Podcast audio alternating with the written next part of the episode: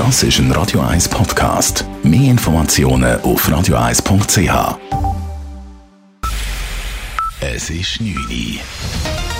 Radio 1, der Tag in 3 Minuten. Mit der Sabrina Markolin. Die russische Regierung ist überraschend zurückgetreten. Ministerpräsident Dmitri Medvedev reichte nach Angaben des Kremls bei einem Gespräch mit Präsident Wladimir Putin den Rücktritt ein.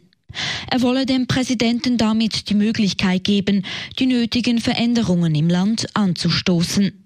Putin wird nun eine neue Regierung berufen und weist das bisherige Kabinett an, bis dahin im Amt zu bleiben.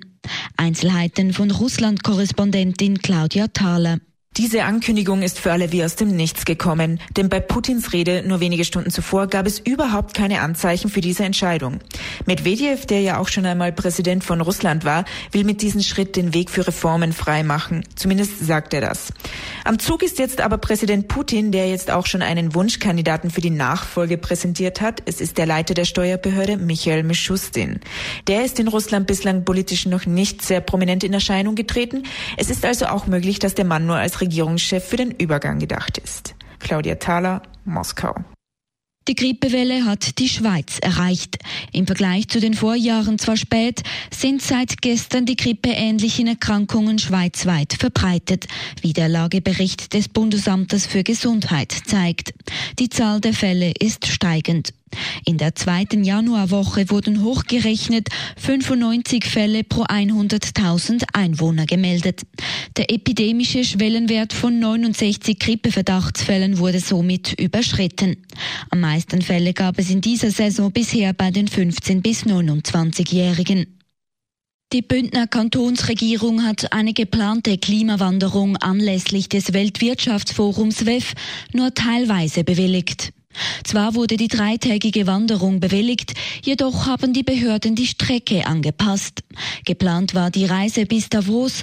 Die Strecke zwischen Klosters und Davos bleibt für die Klimawanderer nun aber gesperrt. Zudem dürfen an den beiden bewilligten Kundgebungen der User und der WEF-Gegner nur maximal 300 Personen teilnehmen.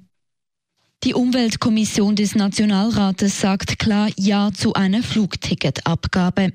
Das hat die Kommission bei den heutigen Beratungen zum CO2-Gesetz entschieden. Die Zustimmung erfolgte mit 17 zu 8 Stimmen, wie es in einer Mitteilung heißt. Damit soll auf Flugtickets für kommerzielle Passagierflüge eine Lenkungsabgabe erhoben werden können.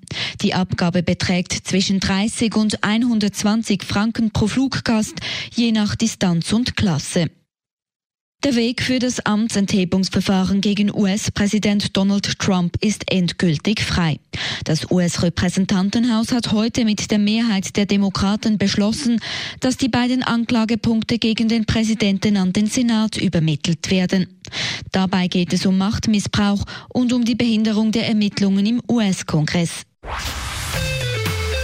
Radio 1 Wetter.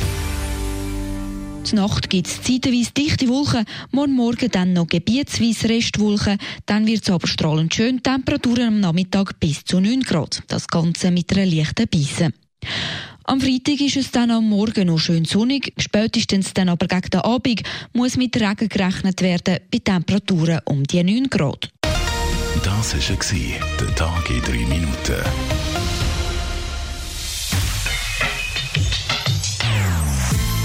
Non-Stop Music auf Radio 1. Die besten Songs von allen Zeiten. Non-Stop. Radio 1.